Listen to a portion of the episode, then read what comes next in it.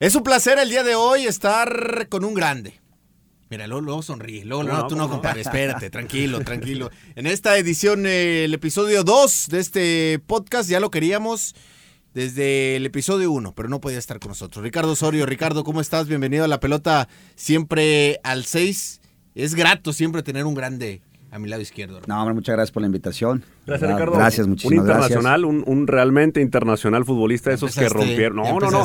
Son realmente futbolistas. Oye, futbolistas que han, han, han, traspasado fronteras este, al fútbol alemán. O sea, cuando nosotros a lo mejor de morro decíamos que el fútbol español o el fútbol inglés era, el fútbol alemán fue haciendo fue, fue haciéndose eh, entrada en el gusto de la gente, competitivo. Obviamente vemos al Bayern, pero mira, Acá tenemos uno que fue y le pudo meter un, un, baile al Bayern, ¿eh? Ricardo, me gustaría remontarnos un poquito al, ya sabes que siempre fregamos con lo mismo, ese maldito error y cómo te levantas de un error que, que, dices tú, tengo todos los ojos del fútbol en mí, pero tú dices tú, vámonos. Y, va, y regresas al lugar donde quizá la crítica pudo haber sido más pesada, porque pasa ese error en el 2010, que obviamente pasa, digo, nos iban a pasar por encima de todas formas, pero tú dices, no, yo estoy listo para asumir un reto diferente. Y, y tú dices, me, puedo ir a esconder a España, me puedo ir a esconder aquí mismo en Alemania. Sabemos que el Schalke te buscó antes que el Stuttgart. Sí, Entonces, oportunidades tenías. ¿Por qué volver a México?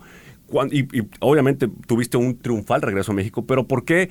¿Cuál fue ese reto de decir, sabes qué, no, voy a afrontar ese, ese tipo de... Porque fue muy fresco, yo me acuerdo que fue cuestión de semanas en, lo que pasó, en la, eliminación, a, que tú decidiste, voy a volver a Monterrey. Vamos por partes. El, tema de que cómo es, cómo es la, vida, ¿no? La gente se va con un solo error de una persona. Claro. No, no se va porque no hablan de los 14 años que fue profesionalmente, donde se ganaron muchas cosas, donde se habló bien de México cuando estuvimos en la Bundesliga, en Alemania, en otro país. no, no, no, no, no, no, es que yo Cuando llegó con Pavel, yo me quedé así de que veo por un lado, que no no voy a tirarle el café. No, no, no, no, no, no, o sea, pero es que realmente la gente se va con eso. Sí, claro. Exacto. Me ha pasado hoy en día en la vida de que ¿Por qué, ¿Por qué, la gente juzga el momento, un, un, pequeño error en tu vida y por qué no se ponen a pensar todos los años que, que se vivió? El, salir de, por lo menos yo, por ejemplo, te, lo puedo decir, se dice que si te olvidas de dónde vienes, tarde o temprano regresas al mismo lugar. Y la verdad, no, no quiero olvidarme de dónde vengo porque la verdad la pasamos difícil. Hemos sacrificado muchas cosas en el camino, se han ganado otras cosas, por supuesto, pero la gente no sabe todo el trabajo que hay atrás. Claro. Dice, ah, es que es profesional. Sí, pero no fueron 14 años, fueron 30 años en lo que tú llegabas al, al sueño que tú querías, ser profesional. Ahora, pasa lo del mundial, pasa esto, dije, bueno, tengo una, una oportunidad. Eh, Luis Miguel Sador me dijo, te queremos todavía aún más, porque había como un acuerdo de palabra. Y dije, mi palabra es este más que un contrato, ¿no? Y me vine para acá y lo que quería era eh, quitarme eso. Tristemente, a veces, como lo dijo Guiñaga en una entrevista, que pareciera que los mexicanos, los mexicanos somos los... ¿Qué opinas de eso? Es verdad, es verdad. Y Hugo Sánchez lo ha dicho, y Rafa Márquez lo ha dicho, y otros, otros jugadores que hemos tenido la oportunidad, digo, ellos han sido el top, uno por ahí está mucho más abajo que ellos, pero decir, no es posible. O sea, no, no puede ser posible que le estemos diciendo mal a un mexicano por triunfar. Se va a Tigres y, oye, pues, lo dije en la radio, ojalá que le vaya con madre, ojalá le vaya muy chingón, ojalá que, que se lleven el campeonato, el, Mundial de Clubes y, y, qué bueno, ¿no? Pero hay mucha gente que no, mucha gente que, que detesta ver a un mexicano triunfar. Entonces, cuando alguien te, te dice eso, pues mejor te va en la vida. Eh, eh, mira, hablando del tema de, de, Guiñac, yo, yo lo tomé un poquito diferente. Sí es cierto, pero si, si no somos así los mexicanos con los propios mexicanos, o sea, el, querer demostrar y, ok, me quieres chingar, pues voy a ser mejor que tú, yo creo que es lo que ha llevado al mexicano. no está bien, no estoy, no estoy diciendo que está bien, es, es, la verdad algo lamentable que pasa, porque es cierto, o sea, si el mexicano eh, ganó un Oscar eh, eh, oye, estamos criticando la película, qué aburrida película y qué fea película. Oye, cabrón, ¿por qué ganaste un Oscar, verdad? este, Yo eso es a lo que me refiero yo después del mundial. O sea, eh, el oso tuvo campeón con, con, el Stuttgart, ganándole, yo no sé cuántas ligas, o a lo mejor tú sabes, o cuántas ligas gana el Bayern y cuántas ganan los demás. Yo creo que son que 99% de, los últimos Sí, de 10 años, De 10 años ponle que gana el Bayern unas 6. Seis. O sea, robada y a lo mejor que el, el, Dortmund y el, el, Leverkusen. Están bien, no, Leverkusen no tanto. El Dortmund, que le ganó con, con este entrenador de Liverpool, Club. le ganó dos ligas, en sí. por ahí, y por ahí cuando yo estuve se le ganó el Wolfsburgo, el primer vez en su historia, quedó campeón, una nosotros, sí, Además el reto del alemán, ¿no? O sea, imagínate llegar a un país donde no hay... Pero, pero, pero, lo que te digo, o sea, a los mexicanos necesitamos salir de nuestro confort, de nuestra realidad, de que, ah, vivo a todo dar, vivo aquí con madre, estoy con mis papás cerca. Salgan. Claro. Y aprendan un poquito de lo que hay afuera, o sea, el otro idioma, otra mentalidad, otra cultura, este, el frío que aquí baja y dices, ay, hace mucho frío. Estuve en San Petersburgo, menos 15 grados, con el frío, se te congelaba las orejas, los de los pies no los sentías, y así jugabas y con la pelota naranjada, cuando eso es hermoso para mí. Claro. ¿no? Son experiencias inolvidables, pero la gente debe entender eso, que, que estamos muy acostumbrados a, pues, mucha gente estira la mano y, y, le das, ¿no? Pero no, para, querer, para tener cosas hay que chingarse todos los días, hay que fregarse, levantarse temprano y, y levantarte con toda la actitud para salir adelante. Y es donde vas a entender, decir, oye, pues este tiene porque se levanta temprano, porque es esto, y bien, felicidades, muy felicidades, y aquí no. Ah, pues, pues seguro es hijo de papi, ah, pues seguro pues, eh, lo tiene rentado, ah, seguro que es narco, o seguro que es esto, y seguro que es lo otro. O sea, ¿por qué tomamos eh, posturas o juzgamos al de enfrente? Juzgámonos por nosotros. Ese es el problema de nosotros. Cuando, cuando, cuando hablas, Ricardo, de, de eso que, que no te quieres, no quieres recordar porque sufriste, ¿a qué te refieres?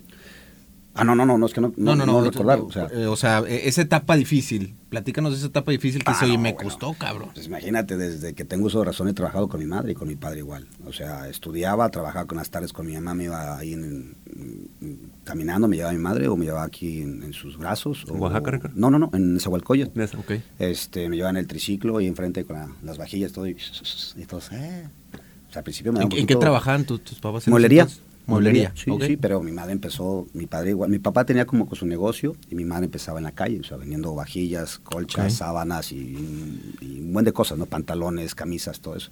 Entonces, pues, en el barrio nos conocían todo el mundo, pero siempre fuimos muy, muy leales, eh, siempre éramos unas personas trabajadoras, nunca nos metimos con nadie. Mis hermanos eran un poco más vagos, yo la verdad pues, siempre tenía un gran ejemplo con mi madre y, así los dos juntos. Por eso es que yo a mi madre y mi padre los quiero muchísimo, porque pues, así, así.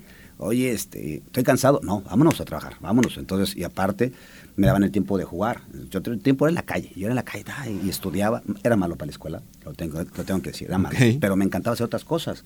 O sea, no, no significa que sea malo en la escuela, significa para hacer otras cosas que sea mucho mejor. Entendí mi, rol, entendí lo que yo era, lo que era Ricardo. Entonces, y aparte, ¿cómo aterrizaban tus papás, Ricardo, el hecho de decir, ok, mi hijo quiere ser futbolista y sueña con ser una cosa, pero mi hijo, agarras el serrucho porque pues hay que seguir comiendo. O sea, ¿cómo, cómo, cómo alimentar ese sueño sin, sin hacerte despegar los pies del piso? No, fíjate que eh, lo que pasa es que yo, yo trabajaba con mi madre y con mi padre. Entonces, haz de cuenta que era, era, vamos a trabajar los domingos me iba al tianguis con mi padre, ¿no?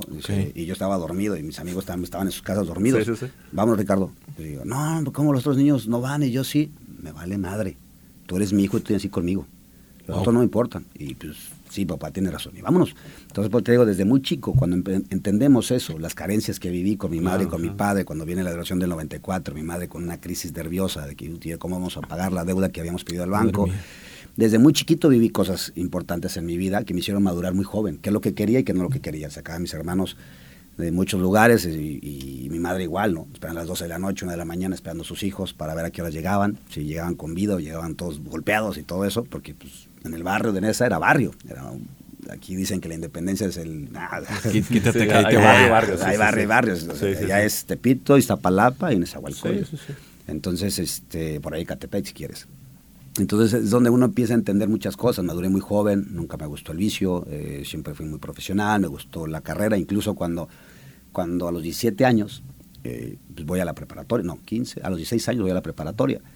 Y en ese año repruebo prácticamente todas, todas las materias. Solamente pasé educación física porque pues se entiende, se entiende, pero... Yo, yo, sabía que teníamos algo en común, Sí, sí, no, no, es el fútbol, pero bueno, es la escuela. Bueno, pero, pero es eso, o sea, al final, te digo, yo agarré y, entendí desde muy joven qué es lo que quería. Le dije a mi madre, ¿sabes qué? Pero hay una explicación por qué reprobé casi todas, porque yo vivía en Zahualcoyot. Ok. Para mucha gente, y hay mucha gente todavía más increíble que, que, la historia de mi madre, quizás, que han pasado muchas cosas, pero han, sido, han triunfado bastante.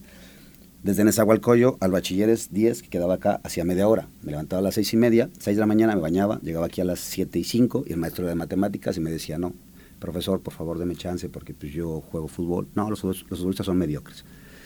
Bueno, no me dejaba entrar dos horas. Bueno, de ahí ya terminaba como a la una, de ahí me regresaba a su casa para llegar a comer, regresaba media hora, porque no me alcanzaba si salía a la calle a comer. Entonces tenía que regresar por mis cosas de entrenamiento y de ahí irme dos horas hasta Xochimilco. Entonces son dos horas y media. Entrenaba de 4 y 15 y el entrenador, ¿por qué tan tarde? Que no sé qué, profe, perdón, pero es que vivo hasta en esa Ah, no, no te preocupes, no pasa nada, cámbiate, cuando llegues te metes en entrenamiento. No, pues muchas gracias. Entonces terminaba como a las 7 de la noche. Entonces imagínate a las 7 de la noche, de ahí regrésate hasta Nezahualcóyotl, que son dos horas. Dos horas, pélatela. Y parado a veces. No, a veces llegaba al cansancio y ponías tu mochila y ¿te acuerdan los muchachos que cuando se están peguen, en el camión? ese, era yo, ese, era yo, ese era yo, Varias veces me pasé. Varias veces me pasé de, a mi, de donde me bajaba y digo, ah, cabrón, ¿dónde estoy? No, pues estamos en el gordo, hijo. Hijo. Y ahí me ves de regreso. Otra vez. Pero varias veces ya no tenía para pagar el, camión. Entonces, pues, pues, me iba caminando desde la calle 7 hasta, hasta su casa, que era como unos 15 kilómetros, 10 kilómetros de mí. ¿sí?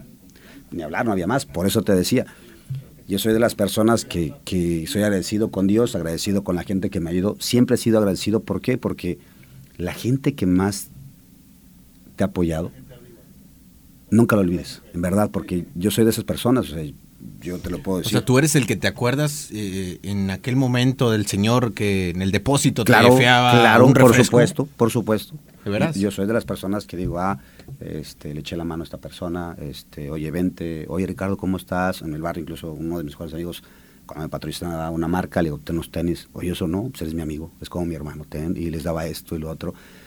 ¿Por qué? Porque pues también uno estuvo, estuvo, la gente jodido, o sea, no había para muchas cosas, por eso cuando a veces escucho muchas entrevistas y yo nada más me quedo riendo. ¿Por qué me quedo riendo? Porque digo, y eso es sufrir. O sea, eso es... Ricardo, y en ese momento el fútbol era otro. O sea, ahorita hay sub 13, sub 15, sub viajan y, en ese momento había fuerzas básicas. o sea, y hacían las pruebas 700 eh, niños y a ver si te quedas uno y te daban un minuto de prueba y vámonos. O sea, pero te, vuelvo a repetir, o sea, el no, el no, y vete seis meses y esto, y hasta que te dan la oportunidad. Y es cuando uno dice... No la suelto. No la sueltas ni en pedo. O sea, oye, ¿sabes jugar de contención? sí, sí, sí sé jugar de contención, sí, sí. Nunca he jugado de contención. Y centro, gol, pego y al poste. Oye, pues juegas bien, vente. Pero no me querían porque habían otros jugadores que le daban cosas al entrenador. Entonces, ya sabes, ¿no? Cositas raras. Entonces yo así como, yo entendí nunca hacer eso. Qué bueno que tocas ese tema, Ricardo, porque hay un tema también de promotores, ¿verdad? Que hay un, hay un ambiente muy, muy, muy turbio todavía en México que no, que parece que empieza a esclarecerse, pero no En básicas no tanto, en básicas no tanto. Eh, o sea, ya hay más promotores hoy en día en básicas, pero en ese entonces no. Era más como que el entrenador, oye, este, ¿no? Y muchos entrenadores corrieron por lo mismo. Pero te vuelvo a repetir, yo creo que cada persona tiene una historia eh, a mí me tocó esta historia y estoy agradecido con Dios por haberme tocado porque me hizo entender desde muy joven qué es lo que quería. O quería una vida fácil, que te dura un año, año y medio, o una vida que es de muchos retos, de que hay muchas piedras en el camino, pero sabes que la meta está en la, en la montaña. ¿no? Y eso creo que si algo les puedo decir, creo que lo, lo, estoy logrando y es emocionante haber recordado tantas historias, de decir a dónde me llevó, porque todos piensan, ah, es que es futbolista y gana su este. No, espérenme, hoy, hoy, hoy trabajo como cualquier otra persona, me gano mi sueldo como otra persona, vas al SAD y pagas al SAD y vas a esto y vas a lo otro, cosas que no entendías, pero esa es la vida. Lo hermoso de la vida es que vas aprendiendo con con el tiempo. Ricardo, sabemos que tienes que ir. Este... Pero hagamos otro blog después, si quieren. sí, porque hay mucho que hablar. hay, un, tema ahí pendiente que, que, nos gustaría platicar, pero lo dejamos para una segunda ocasión. ¿cómo un adelantito para que se la lleve. No, no, no, lo dejamos, lo dejamos, lo dejamos. Vamos a dejarlo pendiente para que la raza se pique. Hay, hay temas ahí donde, el oso ha platicado sobre promotores y lo difícil que tienen los jugadores actualmente, a veces en traspasos de dinero y ese tipo de cosas. Digo, es un tema sonado mucho ahorita en la ciudad de Monterrey. Vamos a platicarlo por ahí, al menos la experiencia que le pasó a Ricardo Osorio. Es correcto. Este, gracias. es el primer episodio con, con Ricardo. Este, por cierto, gran compañero de equipo, ya hemos jugado juntos y, asusta, cuando habla asusta, hermano. Yo con el mechino está con El productor lo sabe. Este, sí, soy muy enojón en el fútbol. Soy, asusta, hermano. Y era una cascarita, todavía me acuerdo, te la platico y íbamos, y el medio tiempo empezó a hablar y dije, ay, ¿para qué venía a jugar, cabrón? Es que sabes qué pasa. Regañado. Sí. E, e, ese es el tema, o sea, yo soy muy profesional. claro. yo exijo lo que doy. O sea, yo exijo lo que, oye, yo me voy a barrer, yo me voy eh, a, jugar acá, o sea, ya sufro mucho de la espalda y por lo menos pido eso. Pero muchos llegan y, eh, que ya soy, jajaja, y oye, Oye, el gordito, el Mike. Un barrión para que se les quite el juego. El gordito, el Mike, lo veías correr, güey. O sea, lo que en su vida Eso, eso es ser un líder, ¿eh? Señores, nos quedamos eh, aquí en MD Sábado. Esto fue La Pelota Siempre al 6. Bajen aquí con el, el, código QR, descarguen el episodio para que puedan seguir al pendiente de nosotros. Continuamos. ¿Cantamos?